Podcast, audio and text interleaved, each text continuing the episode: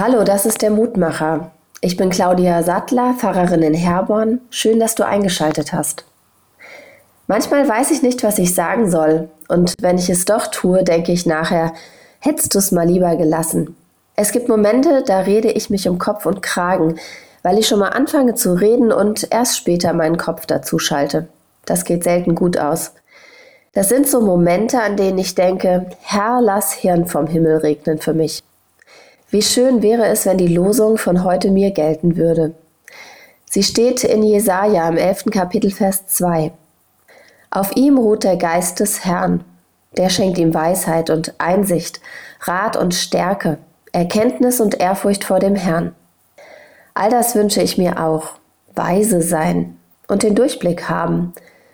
Aber ich bin hier leider gar nicht gemeint. Jesaja schreibt über den Spross Isais, also über einen Nachkommen von Davids Vater Isai. Christen sagen, dieser Nachkomme ist Jesus. Auf Jesus ruht in ganz besonderer Weise der Geist Gottes.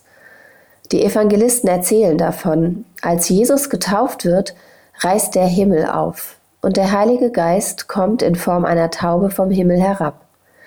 Jesus ist Gottes Sohn, auf ihm ruht sein Geist und deshalb auch alles, was Gottes Geist mitbringt, Weisheit, Stärke, Erkenntnis und Ehrfurcht vor Gott.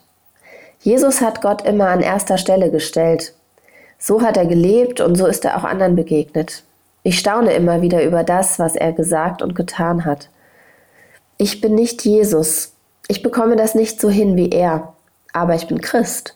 Ich bin getauft auf seinen Namen und versuche ihm nachzufolgen. Und so kommt der Geist Gottes doch auch zu mir genau wie bei Jesus, über meine Taufe und aus dem Himmel direkt von Gott. Ich bin ein Kind Gottes. Du bist ein Kind Gottes. Wir sind mit seinem Geist beschenkt. Ja, ab und an gebe ich geistlose Dinge von mir, leider. Aber Gottes guter Geist ist in meinem Leben. Und wo Gottes Geist ist, da wirkt er auch. Das habe ich auch schon gemerkt. Bei Wegentscheidungen in meinem Leben zum Beispiel. Oder bei Geistesblitzen, die aus heiterem Himmel kommen und manchmal habe ich dann doch die Geistesgegenwart, das Richtige zu sagen oder eben zu schweigen. Gott sei Dank. Ich lade dich ein, mit mir zu beten. Gott, danke, dass ich dein Kind bin, dass ich dir gehöre. Danke für deinen guten Geist in meinem Leben. Ich bitte dich, schenk mir heute die richtigen Worte. Hilf mir, weise Entscheidungen zu treffen.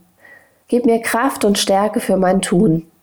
Bleib du bei mir an erster Stelle und führe mich gut durch den Tag. Amen.